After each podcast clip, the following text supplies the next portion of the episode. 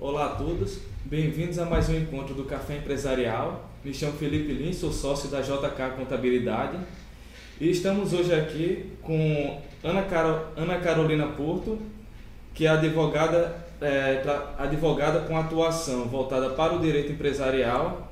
Oi, boa tarde. Boa e, tarde. e, e e hoje, falando um pouco sobre a experiência dela, ela trabalhou por 20 anos no setor jurídico da Ale Distribuidora de Combustíveis e desses 20 anos, 18 passou à frente da área trabalhista. Também estamos aqui hoje com é, o professor Josué Lins, Boa tarde. Da, é, é, professor do Departamento de Ciências Contábeis da Universidade Federal do Rio Grande do Norte. E hoje teremos uma conversa sobre contratação é, CLT e pessoa jurídica. Quais as diferenças? É vantajoso um ou outro? E para começar a conversa, eu vou começar com a convidada que não apareceu ainda. Aqui não, é, mesmo que o outro tenha aparecido como contra-regra anteriormente, mas vamos começar com ela. É, Ana Carolina, a primeira pergunta é: do ponto de vista jurídico, qual a diferença entre ser contratado usando as regras da consolidação das leis trabalhistas, a CLT, e pessoa jurídica? Bem, as diferenças são de conceito realmente, porque é, o empregado, ele se subentende que o empregado trabalha com subordinação, é, sob as ordens do empregador. Tanto que a gente tem, teria até que pensar com nomes diferentes. Um é empregado e empregador, o outro é contratante e contratado. É, então, para, para a CLT, o empregado, as, os elementos da relação de emprego são a onerosidade, a subordinação, a, a, desculpa, a pessoalidade e a habitualidade. Então, no momento que você tem esses elementos como, como características da relação entre as duas pessoas, isso configura uma relação de emprego. Se eu trouxer para uma, uma contratação de pessoa jurídica, a pessoa jurídica não tem esses elementos. Em princípio, você contrata uma empresa para, exercer, para realizar um serviço. Você não está contratando uma pessoa para se subordinar a você e obedecer às suas ordens. Você está contratando um serviço e espera que a pessoa jurídica entregue aquele serviço realizado. É, efetivamente, quais são as mudanças assim mais gritantes entre a contratação CLT e PJ? Frente a essa diferença conceitual? Principalmente a subordinação, eu uhum. acho. Eu acho que é o principal aí é a subordinação, porque o que é que, o que, é que acontece muito? É, eu, eu brinco que quando você vai sair da, da regra de CLT para uma regra de, de terceirização ou contratação, pejotização, como, como se costuma falar, você tem que mudar o modelo mental. Você sai da cabeça de empregado e empregador e vai para a cabeça de empresa contratante e empresa contratada. São nos dois polos há empresas, nos dois polos a pessoa jurídica. Então, é, é muito comum é, as pessoas pensarem que vão sair da regra da CLT, principalmente se busca sair da regra da CLT, pensando no, nos encargos, no, no ônus financeiro que vem atrelado a uma relação de emprego.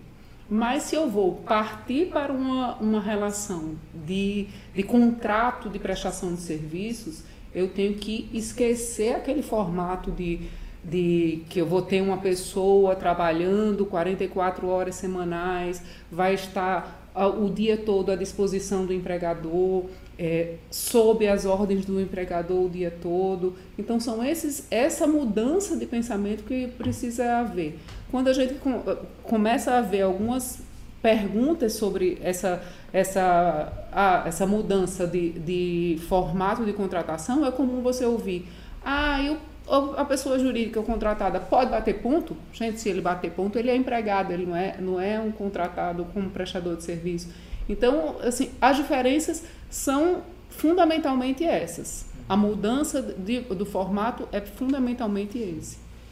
Você falou uma coisa interessante, que as pessoas vão, recorrem à pejotização para fugir do ônus trabalhista.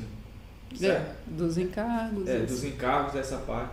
Mas é, é, é como quantificar esses ônus, assim, quanto realmente custa um, um empregado contratado via CLT?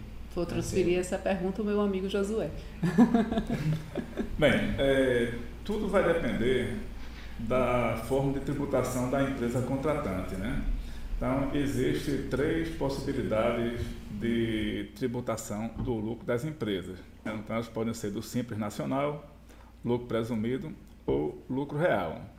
Então, essa, esse modelo, essa forma de tributação que as empresas, uma vez por ano, definem, vai definindo o custo. Se for do Simples Nacional, tem vários anexos que. Mas, enfim, daquele modelo mais benéfico, eu diria que talvez os encargos, é, o custo do empregado, a depender dos benefícios, sem benefício nenhum, se o empregado só tivesse o que a lei permite, talvez varie de 40% aproximadamente e vai até em torno de 65%. Isso sem só considerar a parte de trabalho, INSS, FGTS, férias, 10 terceiro. Aí vem o vale transporte. É, o custo do vale transporte vai ser percentualmente maior para aquele empregado que ganha um salário mínimo e mora distante, e pode chegar até ser zero para aquele empregado que, mesmo tendo um salário alto, opte pelo vale transporte e ele vai, vai ser descontado dele, de repente, às vezes, os 6% que é descontado dele, ele paga integralmente, ele quer apenas por questão de comodidade, para ele não estar tá andando com dinheiro para se dirigir ao, ao trabalho.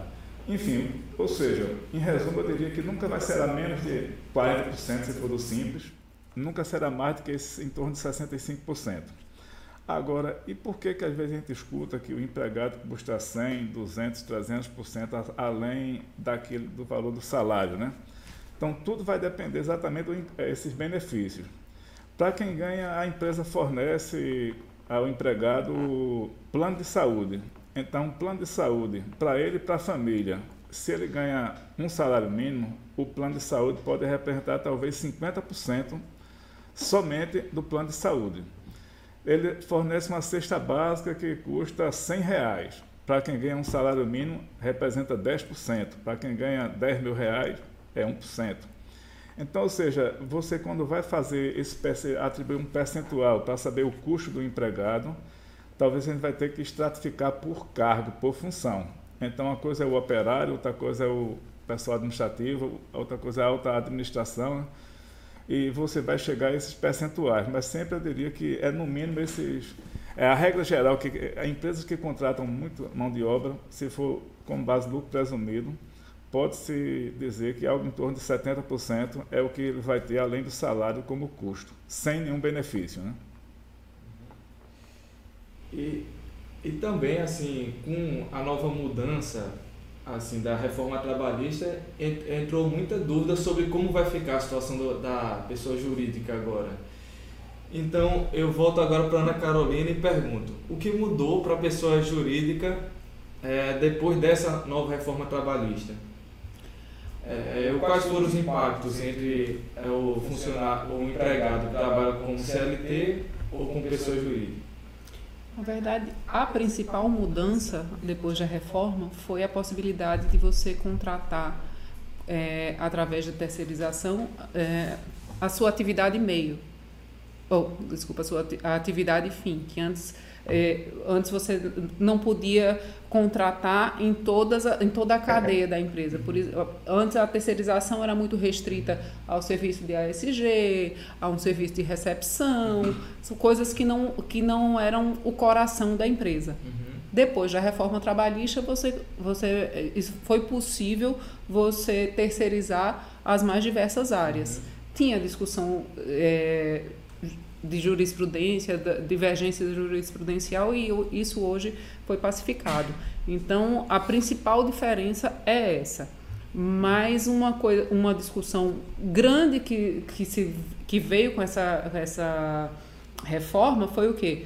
Antes, a, antes da reforma, muitas empresas acreditavam que iam pegar, digamos que eu tenho hoje, eu tenho um, um departamento de contabilidade estruturado na minha empresa. Uhum e com a reforma eu vou poder terceirizar essa atividade por completo, então eu vou pegar aquele, aquele setor, vou pedir que o gerente é, monte a sua empresa e, e, leve com ele todo o pessoal uhum. e, e, eu vou contratar aquele escritório do, do, do meu antigo gerente de contabilidade para me prestar serviço.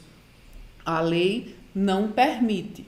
Tá? A lei dá um período de quarentena, que é de 18 meses. Então, se você era empregado da, da empresa, contratado pela, na forma de CLT, você não pode ser desligado e automaticamente ser contratado como pessoa jurídica. Tem esse período. Se você for sócio ou empregado dessa outra empresa que está sendo contratada para prestar serviço. Uh, é possível terceirizar todo esse, esse setor como? Contratando um escritório que não guarde relação com seus antigos empregados. Isso é possível. Então, a principal mudança foi essa: a possibilidade de contratar em todos os segmentos de atuação da empresa. Uhum. E quais foram os impactos que teve diretamente para a pessoa jurídica em relação à segurança jurídica da empresa contratante? Olha, em relação à segurança jurídica da empresa contratante, principalmente foi esse, porque tinha, tinha muita discussão sobre o que era atividade fim, o que era atividade meio, o que é que eu posso contratar, o que é que eu não posso contratar. Ou, a contabilidade o departamento jurídico são atividade fim, são atividade meio. Então, essa discussão era constante para, do ponto de vista de empresa. O que é que eu posso terceirizar e o que é que eu não posso. Esse foi o, o principal impacto. E, e do ponto de vista agora do ponto de vista do, do empregador é, foi essa essa a principal diferença, mas volto àquele ponto inicial.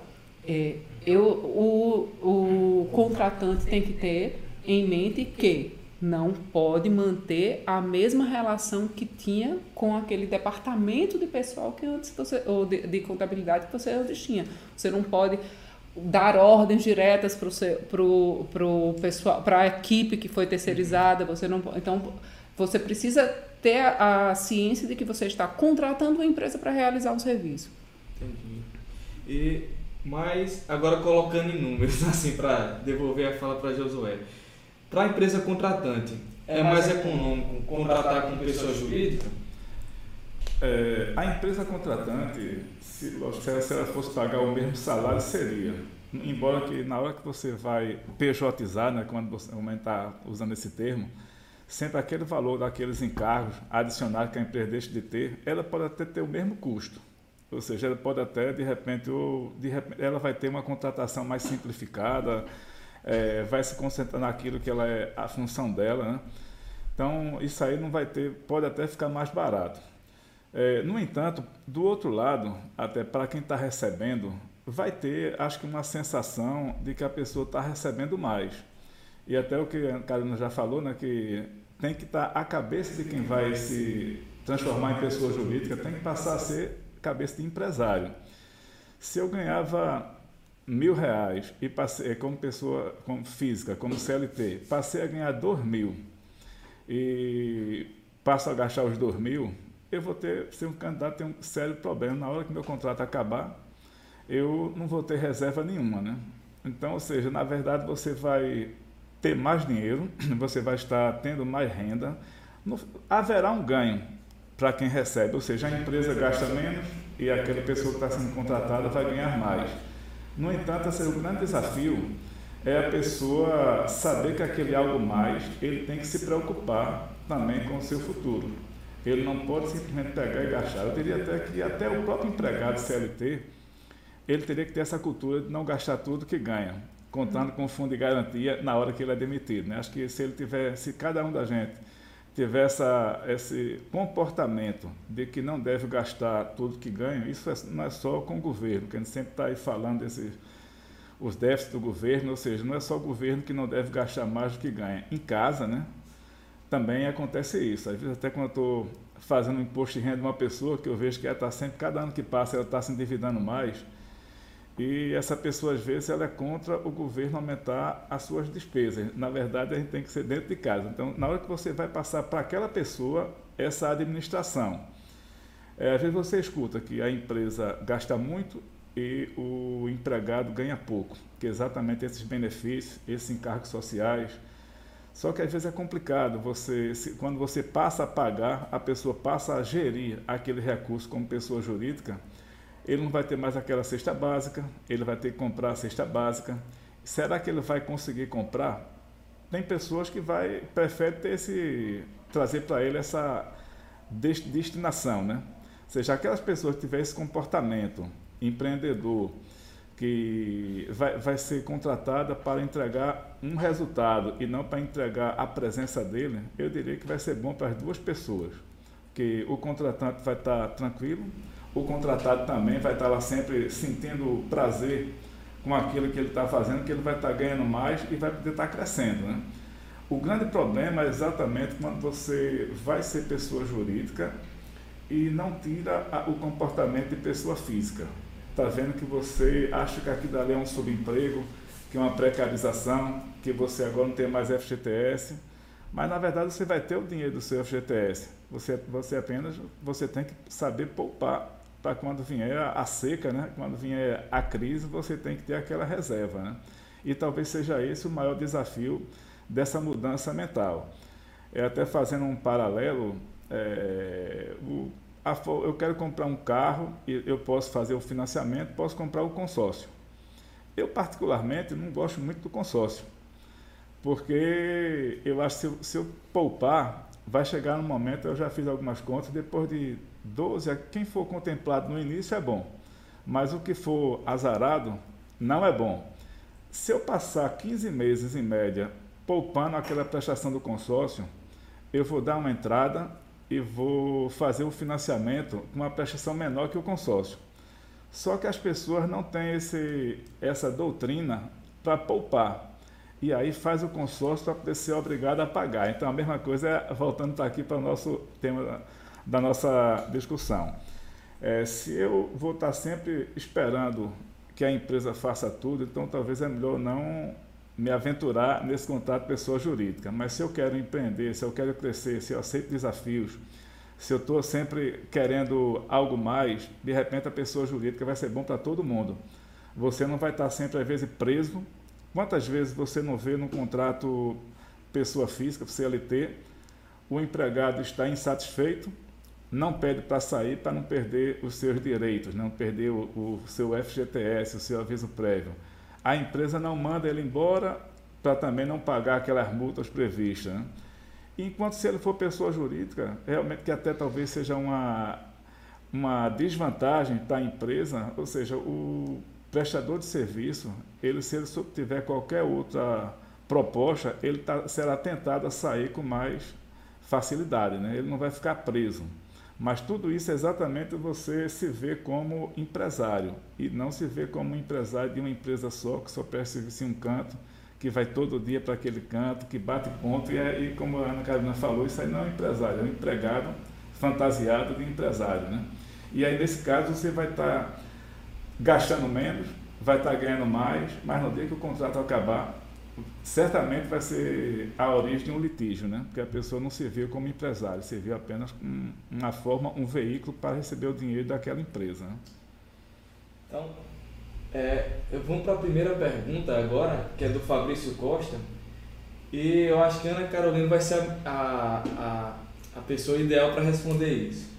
Fabrício ele perguntou assim, a contratação do mesmo profissional para executar obras diferentes por exemplo, é, é, ele, ele executa obras de instalações elétricas e cada obra dura 3 a 4 dias, pelo que eu entendi. E se essa contratação for constante, assim, eu sempre contrato a mesma pessoa para fazer as obras que eu preciso fazer. Essa, esse modelo de contratação constitui vínculo trabalhista? Bem, a gente vai trazer exatamente uh, o formato que Josué mencionou aqui mais cedo. Se, essa, se você, apesar de ter essa constância, você não exigir exclusividade ou é, você conseguir fazer com que essa pessoa, você escolher um, uma empresa como prestadora de serviço, que você saiba que ela presta serviço a vários, apesar da, da mesma especialidade ela presta serviço a vários, ela você contratou de fato o serviço, você permite porque uma coisa que é importante quando você fala da pessoalidade é o que olha, eu estou contratando o serviço, então se é, não me interessa se é só o Josué, por exemplo, que está executando aquele serviço. No momento que o Josué não, não puder é, comparecer, ele tem uma pessoa na empresa dele que executa o mesmo aquele serviço com a mesma qualidade ou algum, algum elemento daquele serviço ele, ele não faz e quem faz é a pessoa da equipe dele. Então você tem que, que começar a avaliar o contexto daquela empresa para, para verificar se, se é viável a contratação ou não, se vai gerar o vínculo ou não. Porque no, quando você é, tem uma. Você é uma empresa, pelo que eu entendi, é uma empresa que, que executa um determinado tipo específico de serviço de, de engenharia. E você tem um, uma pessoa única prestando esses serviços continuamente. Vai três, quatro dias na sua empresa, passa o dia todo e, e só trabalhando para você, o, o, risco existe. Então você tem que, que avaliar o contexto de modo geral para ver se você traz elementos daquela, da sua relação com aquela pessoa que, que fujam disso. Uma coisa que a gente estava conversando aqui uh, um pouco antes de começar era exatamente você é, colocar no contrato uma cláusula que diga que não há exclusividade das partes. O prestador de serviço pode, poderá prestar serviço a outros. Se ele prestar serviço a outros, vai ser muito mais interessante para a empresa que está contratando a, a, pessoa jurídica.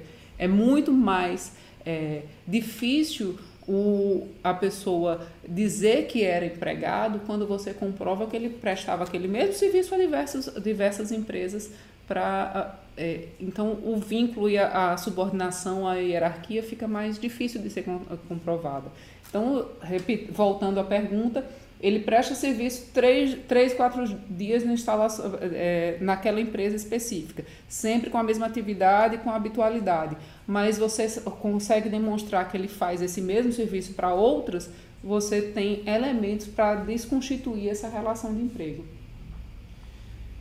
Não sei se. Acho que era isso que. que... Ah, sim, sim.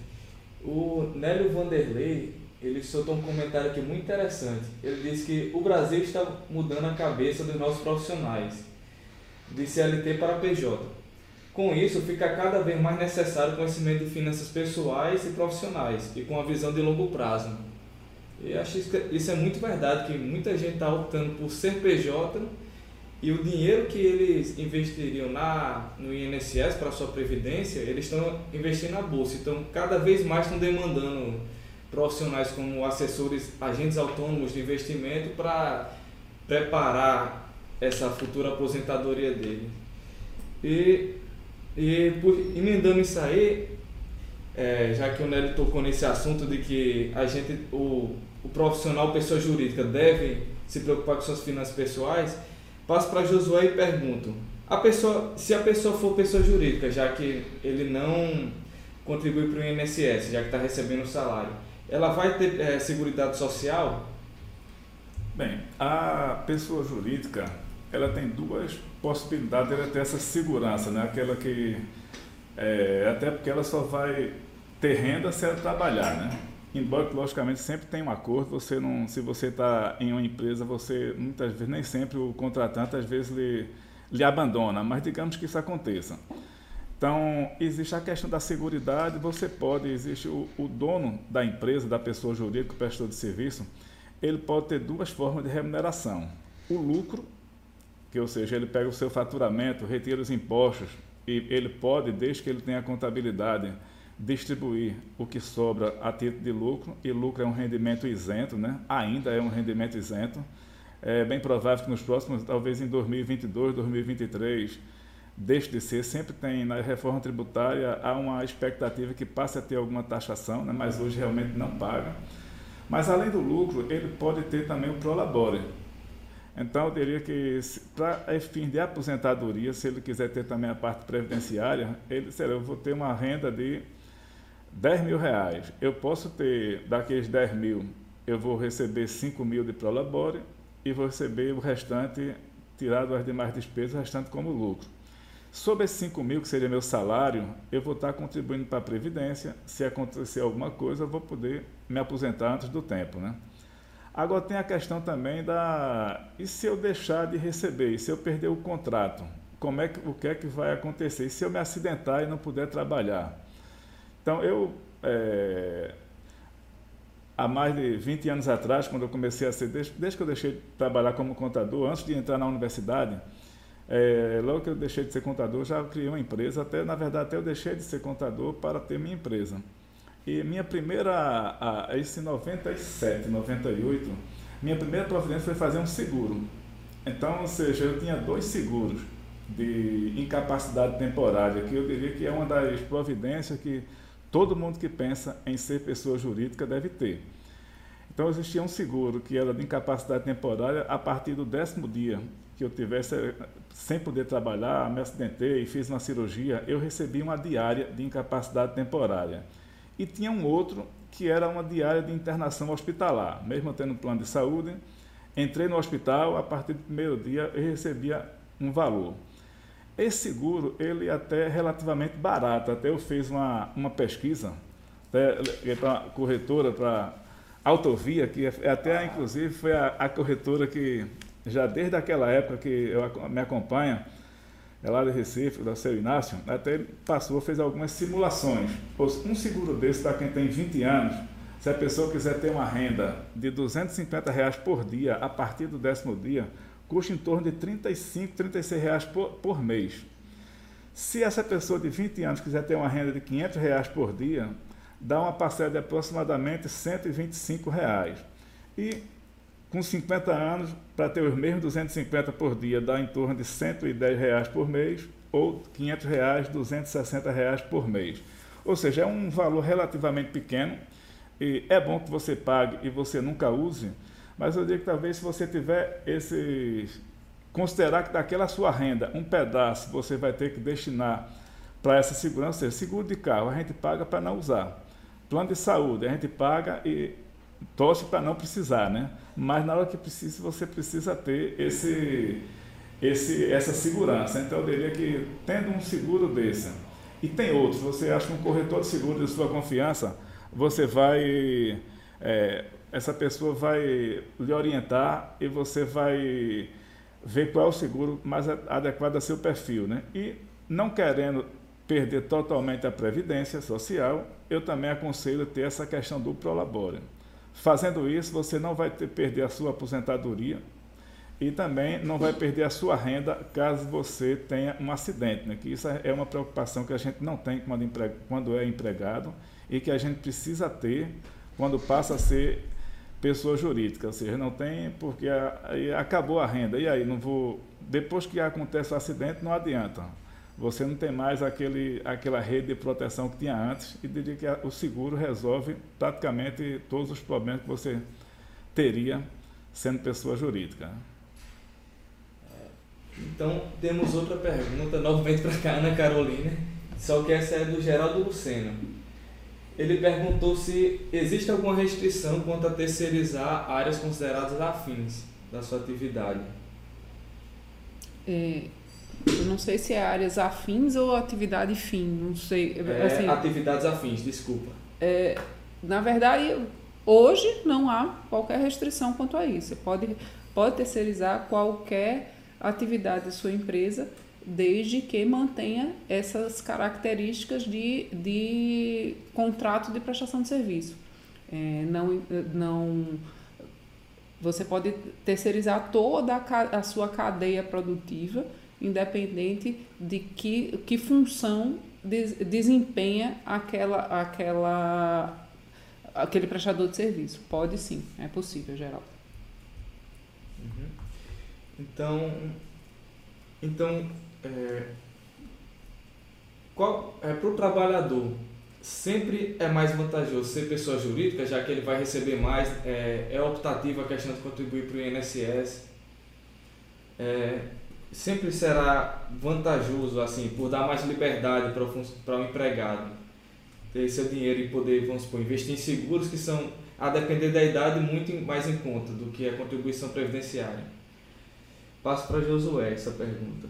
Bem, essa pergunta é bem interessante porque, é, de fato, você pode até pensar que a pessoa jurídica seria a forma mais barata, você sabe, na pessoa física. Você tem uma taxação que vai até 27,5% de imposto de renda, existe a parte previdenciária, Mas tem uma característica das empresas que geralmente as empresas criadas para a prestação de serviço, elas são é, o, o, a forma de tributação dela é pelo simples ou lucro presumido. Qual é a característica dessa, desses modelos? Você paga um percentual, é, dependendo da atividade, sobre o faturamento. Ou seja, sua, as despesas que você tem com a sua atividade, os seus gastos, ele não tem nenhuma dedutibilidade, diferentemente das grandes empresas que são tributadas pelo lucro real. Então, a pessoa, o prestador de serviço, dependendo da atividade dele e também dependendo da organização, ou seja, o, a pessoa jurídica ele tem que ser bastante organizado, mas muito mais organizado do que o empregado na pessoa física. E o ideal seria se ele trabalhasse de forma híbrida.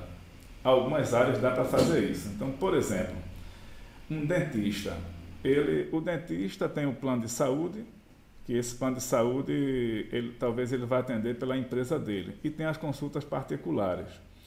Se ele atender como pessoa física as consultas particulares, eles vão poder, vão ser obrigados a fazer um, um aplicativo da Receita chamado Carnê Leão. Então, o que é que eu diria que esse, então, o dentista, para o médico, ele poderia atuar como pessoa física para as consultas particulares e todo aquele gasto que ele tem com aluguel, com material, ele vai colocar no seu livro caixa e ele poderá até, até o valor da despesa que ele tem com a manutenção do negócio dele, ele não vai pagar nada. Enquanto se ele colocasse como pessoa jurídica, ele teria aquele valor fixo. Então, assim, é, muitas vezes assim, é interessante sempre analisar e sempre que possível essa, essa vinculação das duas formas seria o ideal. Ele, na pessoa física, ele pagaria o seu INSS sobre aquela renda e na pessoa jurídica ficava somente para descontar o percentual que vai variar talvez de 6% a 16%, 17% e receber os dividendos que não pagaria nada. Então, ou seja, é, algumas atividades poderá ter essa dupla forma de atuação. Agora, assim, se eu sou pessoa física, eu só vou, isso só vale se eu trabalhar para outra pessoa física também a gente está falando aqui na forma de contratação, estou falando na forma de atuação. Então, eu sou, se eu sou dentista, eu quero ser a empresa quer me contratar como pessoa jurídica. Mas aqueles clientes que eu trabalho é, como pessoa física, eu diria que se eu fizer o carnê-leão, eu poderei. É, isso vai depender de uma conversa com o contador que vai estar assessorando, eu poderei deduzir da, daquele, daquela renda de pessoa física, eu posso realmente chegar até a não pagar nada ou pagar quase nada, né? pagar um percentual pequeno. Você vai, é, você vai pagar a característica do profissional liberal que atua como pessoa física, aí não, não é como empregado, ele faz um livro caixa, tudo que ele gastar para a atividade dele pode ser deduzido do seu imposto a pagar, o que não é permitido na, na sua empresa que vocês vão criar, ou seja, dificilmente uma empresa de pessoa física essa para prestação de serviço vai ser lucro real, a não ser que ela tenha um tamanho, talvez, sei lá, 200, 300 empregados, que é demora um pouquinho a chegar, embora que é um problema bom, né? Então, pessoal, teria somente sempre a, a, a verificar sempre a possibilidade, se você atender também, como na sua clientela, pessoa física, sempre lembrar que pode trabalhar de forma híbrida. Uma pessoa física, a minha despesa é 10 mil reais por mês com a minha estrutura. Então, o primeiro 10 mil que eu atender particular, eu vou fazer com pessoa física, não vou pagar nada. E os outros 1 milhão que ultrapassar esse 10 mil, eu vou fazer na pessoa jurídica. Aí sim, aí respondendo a pergunta, nessa situação a pessoa jurídica pagaria menos. É, é, o Emerson Moura, ele fez uma pergunta que é quase o que eu ia perguntar agora. Ele perguntou, como MEI, eu posso contribuir pelo teto do INSS com qual valor deve fazer o pagamento. Eu ia perguntar agora a questão do MEI, que você falou de empresa de pessoas jurídicas que trabalham no regime do Simples Nacional e lucro presumido. Mas a questão do MEI, que tem todo aquele regime especial direcionado para ele, tem, juridicamente tem alguma diferença? Economicamente tem a outra? Tem. O MEI, ele, tem uma característica, aquele, o titular do MEI, ele já, naquele valor que ele paga, de 50 a 60 reais, está embutido como se ele tivesse uma renda de um salário mínimo. Se ele passar a vida inteira, os 30, 40 anos, né, é, pagando aqueles 60 reais, ele vai, ele vai, como MEI, se aposentar com um salário mínimo. Então, eu acho que ele, você não pode contribuir, a não ser que pague, mas teria que também perderia o sentido ele pagar o MEI e ser autônomo. Pagar 20%, aí teria que ter renda no MEI e renda como autônomo. E por falar em microempreendedor individual, há uma característica também muito importante que a maioria dos titulares de MEI desconhecem. O MEI, existe o microempreendedor individual, o CNPJ, existe o CPF, ou seja, aquele titular do MEI. Muitos acham que o MEI só vai pagar os 50 a 60 reais. Ele, de fato, a pessoa jurídica paga somente isso, mas existe o sócio, é, o titular. Então, é, você precisa ter cuidado, por exemplo, se você tiver um faturamento mensal de 6 mil reais, acho que o limite é 6.500, me dá os 81 mil, 6 mil por mês, vai dar 72 mil reais por ano. Desse valor, se você não teve despesa nenhuma, você vai calcular 32%, que dá até dos 72 mil, deixa eu calcular aqui, 32%, é, vai dar 23 mil reais, vai ser um rendimento isento. E vai ser os 23 mil menos os 600, pouco mais de 22 mil vai ser rendimento isento. A diferença para os 72 mil, que dá aproximadamente 48, 50 mil, entra lá na pessoa física como rendimento tributável. Então, assim, tem que ter bastante cuidado quando você fatura muito. Agora, se você comprovar que teve despesas atrelado àquele MEI, você pode fazer lá o livro caixa e você não pagaria. Mas muitas vezes o MEI ele não é tão organizado porque ele tem a, aquela visão que acha que não precisa. É só pagar aqueles 50 reais. E assim, se o faturamento aumentar, muito cuidado, porque uma renda de 50 mil, talvez na, na hora da entrega da pessoa física, agora, né, a partir da próxima semana, pode dar talvez uns 2 mil a 3 mil reais a pagar. Então, ou caso o microempreendedor individual tenha a sua contabilidade feita, então aí sim, aí ele pode distribuir a totalidade dos lucros que ele apurar. Mas a maioria, eu, particularmente, eu nunca vi ninguém que tenha um MEI e que faça a sua contabilidade de acordo com as regras contábeis. Né? Então, se não ter contabilidade e ter o faturamento próximo aos 81 mil, pode, é um, um risco de ser depois cobrado na pessoa física algum valor, além daqueles 50 reais, que é o que a gente todo mundo sabe que paga somente isso. Juridicamente, tem alguma diferença para o meio? Não. Não. É uma empresa normal que segue as mesmas regras? Ah, juridicamente, você está falando é, no ato de instituição ou, ou na contra, para contratar? Para contratar, não. Para, para contratar, para contratar, não. Uhum. Mesmo formato. Certo. O Fabrício Costa ele perguntou também como funciona a contratação de um profissional por meio período, quatro horas diárias. É necessário pagar o salário mínimo? Aí na verdade, você vai transformar, ele vai ser um empregado chamado horista. Você vai fazer o cálculo de quanto, sobre o salário mínimo, calcular qual o valor da hora trabalhada uhum. e, e com o cálculo da hora você vai transformar, vai fazer a conta de quanto vale o mês dele. Uhum. Você pode ter um, um o que você precisa respeitar é o valor do salário mínimo se baseia na jornada de 44 horas uhum. semanais. Então, a partir daí você faz a conta e reduz para quem trabalha só 4 horas por dia. Mas não tem problema, não tem certo. problema. E uma pergunta que me fazem muito, assim, principalmente as pessoas de TI. Como é que eu faço para migrar de CLT para PJ? Bem, a primeira, primeira preocupação que tem que ter é aquela da, da relação com a mesma empresa, tá? Uhum. A questão da, da quarentena de 18 meses, se eu vou manter o formato de, de trabalho com a mesma empresa. Mas mesmo nessa quarentena, eu já vi algumas discussões sobre você trazer elementos que demonstrem que, ah, por exemplo, eu não presto serviço com exclusividade eu, eu consigo prestar serviço para uma outra empresa, então você consegue trazer elementos que, que, que possibilitam você fugir dessa quarentena. Uhum. Mas no primeiro momento é, é esse, se a, a intenção for manter com a, a relação com a mesma empresa.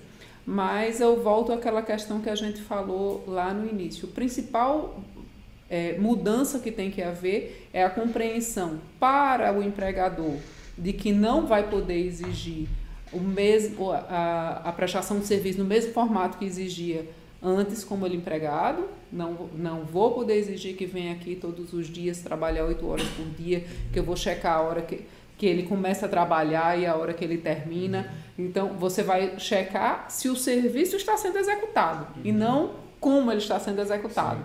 Né? Então, a principal mudança é essa. Se você Fora isso, é abrir, abrir a, sua, a sua empresa, passar a prestar serviço como, como, como uma pessoa jurídica, emitindo sua nota e, e prestando serviço ao contente para que essa, essa relação dure por muito tempo. Sim. E é, é muito comum nas empresas de TI é, as pessoas migrarem para pessoa jurídica, mas eu vejo muito que as pessoas trabalham como funcionário esse é o problema. É. Exatamente aí o, o, X da questão. Porque você tem gente que só vai, que só migra para a pessoa jurídica para fugir dos encargos. Uhum. E, e aí você encontra um problema na frente. Assim, a gente recebe muita consulta de, de, é, de empresas que querem contratar através da pessoa jurídica só com essa finalidade. Uhum. Aí eu já é o famoso tiro no pé, né? Porque você só quer para fugir dos encargos, mas quer manter a relação no mesmo formato.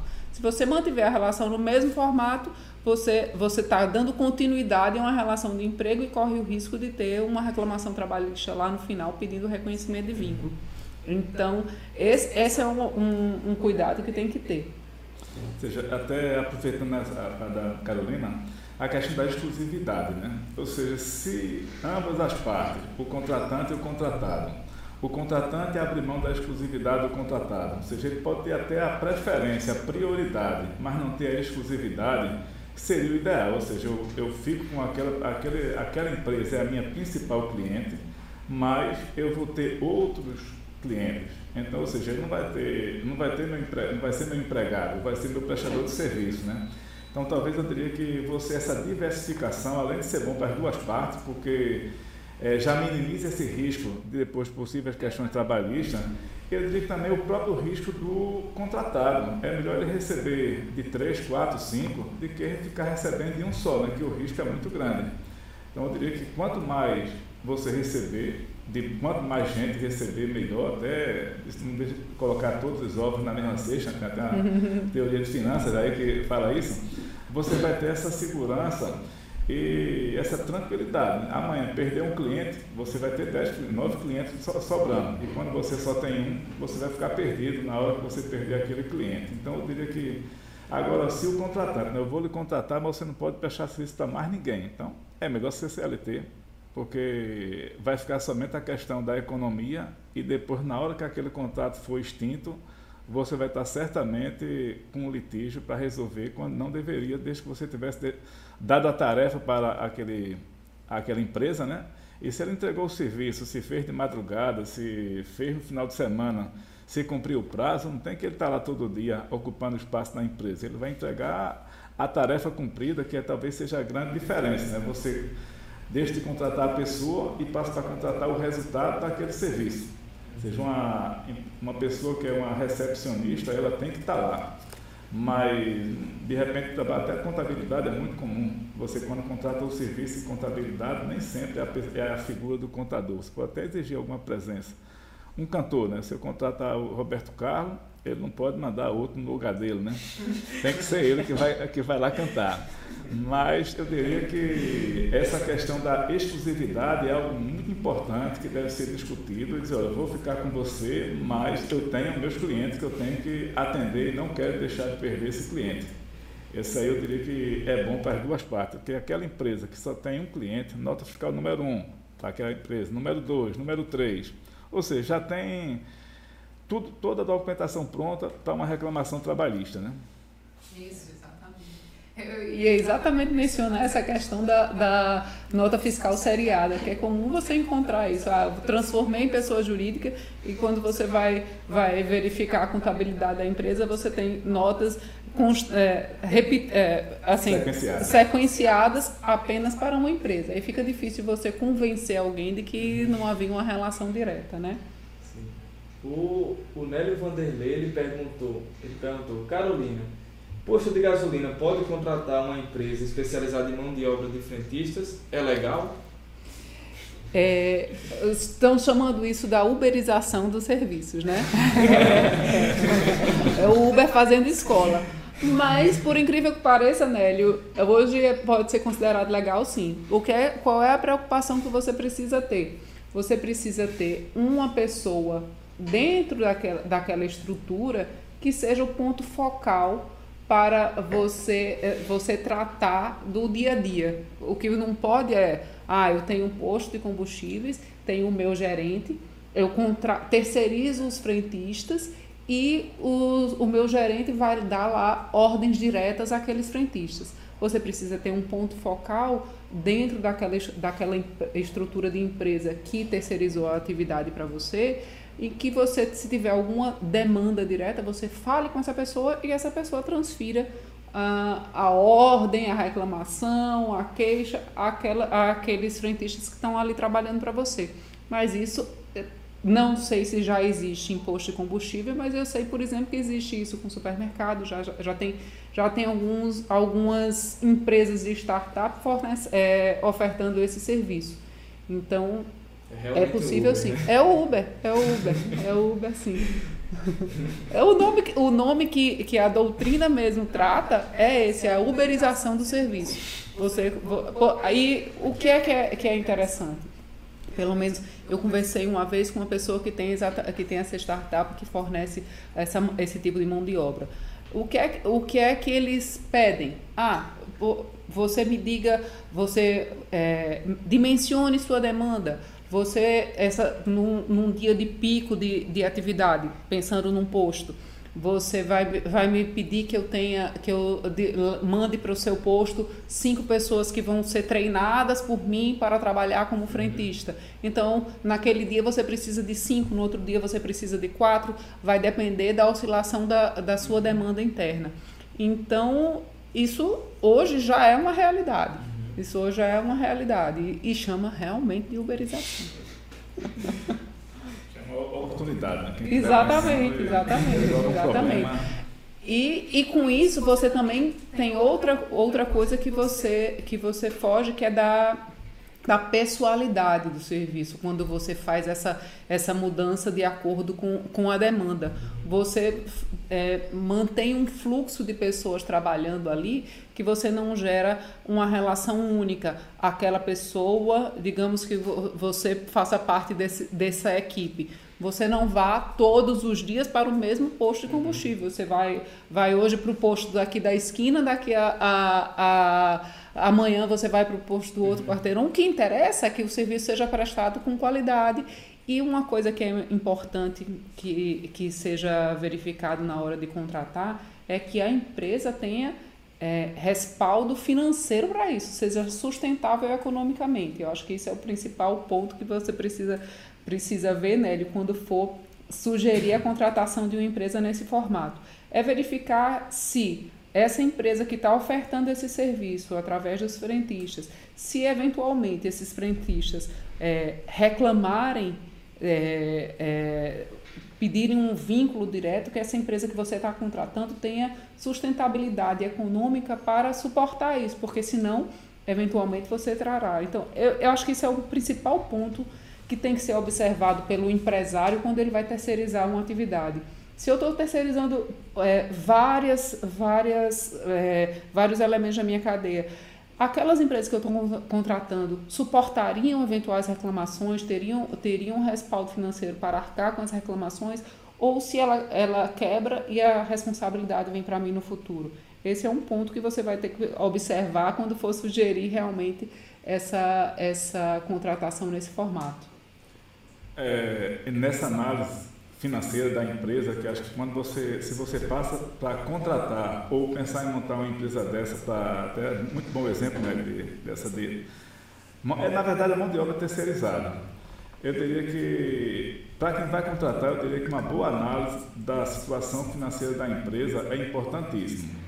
Seja, você, a Ana Carolina falou, se a empresa tiver problema, ela tem patrimônio, ela tem bens para suportar, ou depois que no primeiro problema vai todos aqueles empregados terceirizados, vai cobrar da empresa que está contratando? Que isso é, realmente é o que acontece bastante, né? Então, até eu já faço parte de uma equipe da universidade que a gente exatamente faz esse tipo de trabalho. Nós analisamos os balanços das empresas, todo de empresa, quando vai no processo licitatório, você vai ver exatamente com essa ótica de que a, essa empresa tem capacidade financeira de suportar esse trabalho, é, fornecer esse bem, fornecer, principalmente a parte de serviço. Quando ela vai vender um bem, ela só recebe quando entrega o bem. Mas a mão de obra eh, precisa ter realmente uma análise bem criteriosa, ou seja, qual é o capital social daquela empresa. Aquele capital social ele é verdadeiro, que o capital no balanço é a garantia, ou seja, até aquele valor o sócio responde, né? Mas às vezes a gente já pega caso de balanço que eita, o capital é 100 mil, é 500 mil, e na verdade está lá no caixa. Quem é que guarda 500 mil reais em dinheiro vivo no cofre? Não existe, né? Existe até, tem até uma coisa que a Receita tem, a cada ano que passa, sai situações novas que se você movimentar valores acima de 30 mil, tem que informar para a Receita, em espécie, né? Então, se ninguém guarda, exceto algumas empresas, sei lá, talvez supermercado. Um supermercado pode ter 5 milhões, 10 milhões em caixa, que às vezes o faturamento às vezes até de um dia. Um final de semana que passa sem depositar o dinheiro, embora hoje muita gente use cartão de crédito, ele pode ter, mas uma empresa que de serviço, ela não vai aumentar, aumentou o capital com caixa, em dinheiro, mas não tem nada no banco. Ou seja, aquele, o primeiro problema que, der, que tiver, você não vai ter garantia nenhuma.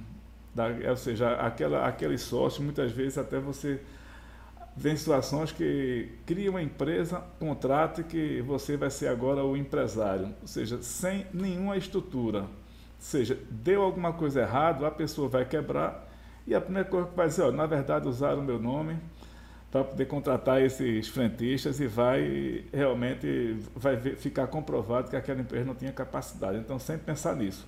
Ou seja, o, é, você ter essas saber o que essas provisões trabalhistas, saber o custo daquele empregado. Não sei se nessa, nessa empresa, né, que você fala, se seria todos esses frentistas seriam sócio ou essa empresa seria teria os frentistas como empregado, você vender mão de obra, né, como se fosse uma ASG, como se fosse um vigilante, né? Que até pode até ser dar esse caráter de é esse caso, ESG. É, então, se for locação de mão de obra, é só ter esse cuidado para não não ter porque a maioria dos contratos é, é, uma margem muito baixa, pelo menos o que eu já vejo de contrato de locação de mão de obra. Qualquer coisa que der errado, é, a empresa tem prejuízo, ou seja, eles ganham no volume. Eu vou contratar, vou vender mil frentistas, então de cada frentista eu vou ganhar 10 reais, 10 mil por mês, né? Mas se um causar um prejuízo de mais 10 reais, você acabou-se. Financeiramente, essa empresa tem muito dinheiro, porque às vezes vai recebendo as provisões de férias, de STC, que só paga no final do ano ou quando sai de férias, mas quando o dono ele começa a desviar, pega o dinheiro que está lá as provisões e compra um carro importado, um café aí onde começa exatamente a origem, e ou seja, uma boa análise da contabilidade, da saúde financeira dessa empresa pode evitar, ou seja, para quem está contratando, e para quem pensa em montar uma empresa dessa, eu diria que ter sempre essa contabilidade para mostrar com seriedade, para mostrar que a empresa tem capacidade financeira, eu diria que é um, é um bom início para você se vender. Dizer, olha, você não vai ter problema, a responsabilidade é minha, eu tenho capacidade financeira, então é, pode me contratar que eu sou forte. Aí não, eu sou apenas um CNPJ que não vale nada e é somente um veículo para os frentistas receber o salário, né? Você já respondeu a segunda pergunta de Nélio, que era para você, inclusive. É. que é se contabilmente é vantajoso a contratação de mão de obra terceirizada. Nélio, é, eu diria que existe a questão, assim, é, o, o restaurante é bom você terceirizar, porque você já pensou, você, você é o presidente da empresa, né, o CEO, e chega lá, o feijão queimou, vai ser um problema, né? Então é bom a gente estar bem longe dessas atividades terceirizadas, né? É, agora sai mais caro, eu diria é mais prático. Um gestor público ele não vai estar preocupado com a vigilância, com eita, a pessoa houve um, uma invasão, ou seja, você terceiriza os problemas, né? Mas muitas vezes você tem que ver o que é o seu negócio, às vezes no caso de cozinha. Eu acho que não, é, não é bom você chegar para trabalhar e tá, faltou feijão, bom, você não vai deixar o povo com fome. Mas é, que sai mais barato, não sai não. Ou seja, para quem é a pessoa que entra no ramo é, é muito arriscado, por conta de toda a legislação trabalhista, a margem é baixíssima, nada pode dar errado. Por, e se der errado, é, você, se você for fa fazendo tudo corretamente, realmente não tem hoje fazer errado é muito caro, porque com os instrumentos de fiscalização que existe hoje, tanto da Receita, do INSS, o E-Social, eu acho que fazer errado é burrice, porque você vai ser pego. Então, se a margem de lucro é pequena e você às vezes só está pautado, o lucro está em você ficar não pagando os benefícios do empregado. Ou seja, é, uma, é um ramo que é, é, o risco é altíssimo, né? mas tem quem goste. Né? É aquele princípio. Nesse caso aí, o, o, a empresa vai ter que pagar tudo que você teria que pagar, mas, mas cobrar ainda o lucro dela, né? Então... Vai ter mais o ISS, o PIS, COFINS, ainda mais o lucro que 1, 2%, ou seja, só de ISS e, e vai ser 5% se for do lucro real. Geralmente essas empresas são do lucro real. Elas não têm tanto crédito, ou seja, paga o 9, dá 14,25 que você vai incluir a mais só do ISS, PIS e COFINS. E o imposto de renda é sobre a margem que você tiver. Se eu ganho 1%, vai dar mais. Ou seja, aumenta pelo menos 15%. Então, o que está em jogo é mais a questão da comodidade, da segurança, não está preocupado com aquelas atividades que é o próprio custo. Porque se você tiver demanda para aquela atividade, sai mais barato você contratar. Então, vamos dar até o exemplo de um condomínio.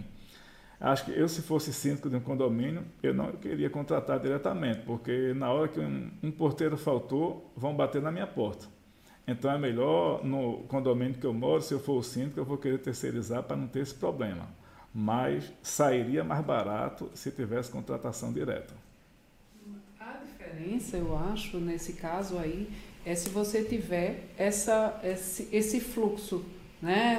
Um, posto com os dias de maior demanda, Isso. dia com menor demanda, que você consegue distribuir melhor é, a sua logística interna se você te, usar esse formato que a DLA está sugerindo. Olha, nesse dia eu quero tantos, é, no outro dia eu quero mais, eu quero menos, e, e assim você vai trabalhando porque se você fosse ter empregados, você teria que ter os empregados para, para os dias da semana. Você não Sim. conseguiria né, distribuir dessa forma, era mais difícil, pelo menos. Ou ir para outros formatos de, de contratação. Essa, a, a alternativa pode ser viável nesse sentido, se eu estiver um, tratando de uma atividade que tem um fluxo né, que mude no decorrer da semana. E, e funciona todos os dias, mas tem esse fluxo. Então pode ser a viabilidade aí. É, tem uma, um caso, uma empresa, uma indústria lá em Recife, que eu lembro na década de 90 ela foi vendida.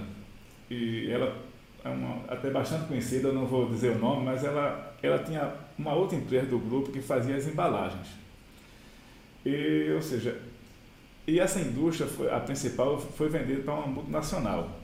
A primeira coisa que eles fizeram na época, isso na década de 90, foi chamar essa outra fábrica, que é do mesmo grupo que vendeu, a fábrica de embalagem disse, olha, eu não quero mais que você me venda embalagem, eu quero que você, eu vou comprar embalagem embalada. Em vez dele comprar o, o rolo de filme para embalar os alimentos, essa empresa, essa gráfica, ela passou a ganhar por cada pacote de alimento embalado. Então, ou seja, ele terceirizou e nesse setor de embalagem trabalhava quase 100 pessoas por cada turno. Ou seja, ele demitiu essas 100 pessoas e passou a, a, a gráfica vender o produto embalado, não vender embalagem para eles fazerem isso. Ou seja, era uma visão bastante interessante. Eu lembro na época essa empresa depois foi vendida novamente por um valor bem mais alto, porque eles enxugaram, automatizaram tudo, enxugaram os custos e realmente passou a se dedicar àquilo que era o negócio dele, que era o produto, era o alimento, e não a embalagem. Né? Então, assim, nesse aspecto, eu acho que é interessante. Às vezes muda também, quando, nesse caso mais difícil, nesse caso, é, exemplo de Nélio, quando você não terceiriza, quando você terceiriza atividade que não é atividade fim da empresa, você consegue ajustar, por exemplo, é, se eu tenho uma convenção coletiva que prevê muitos benefícios para a minha atividade principal, então eu vou para, um, para uma outra atividade, terceirizo para uma empresa que, que a convenção coletiva dela seja mais barata. Isso às vezes é, é, é exatamente aí onde está o viés da viabilidade da terceirização. Né? Então, esse é outro ponto que deve ter sido o que aconteceu aí nessa empresa que você citou. Exatamente, passou, ou seja, na verdade houve uma mudança, o que antes era só se preocupar em fabricar embalagem, não, agora ele vai vender a embalagem já feita, passou a prestar serviço também, né? Hum. Ou seja, passou a ser, acabou o desperdício de embalagem, porque o desperdício passou a ser pela empresa e, e disse, só, eu quero comprar, comprar, de vocês, agora desde que tenha preço competitivo, porque senão eu vou atrás dos concorrentes. E Sim. restou para ele a, o produto principal que era o negócio dele. Né? Então, chegamos ao fim da conversa. Obrigado a Ana Carolina e Josué por estarem aqui hoje. E gostaria de deixar alguma consideração final? Bem, uh, não só foi um prazer participar aqui, eu estou estreando na vida das lives, assim, reconheço que no começo fiquei um pouco nervosa, mas depois que a gente começa, a gente até se sente mais à vontade. Então, obrigada a vocês pela oportunidade, por mais essa, esse novo desafio de carreira aqui, que é participar de, desse momento aqui. Obrigada a todos que, que estiveram aqui com a gente. É, é, foi muito bom realmente assim essa participação aí do, do Nélio aí, o Paulo Lisboa aí o Geraldo Lucena, Lucy Cleide, assim, não vi, tem, eu não anotei o nome de todos aí, mas realmente foi bastante interessante essa participação de vocês, Nélio. E em breve, por que não, o, aí eu tenho o Nélio o Geraldo também, no futuro também vim participar também, que são grandes profissionais aí, para a Lucy Cleide também, enfim, todos trazer também a sua experiência de vida para esse bate-papo, que só para é, discutir tudo, né? não só contabilidade, mas tudo no mundo empresarial, que exatamente essa ideia aí do projeto aí do Felipe, que trazer esses temas para discutir nessa linguajar leve, né? que só tem a aumentou, certamente a gente vai sair daqui mais rico em conhecimento, né? E com mais experiente, né? Já Sim. pigorando, aproveitando para pigorar seu convite, estão convidados aí. e, e, se quiserem, pode me, me sugerir também lá no Instagram, tá na descrição. O Instagram pode sugerir algum convidado, algum tema que vocês queiram que eu traga aqui. Então acredito que seja isso. Muito obrigado a todos que vieram. Até a próxima.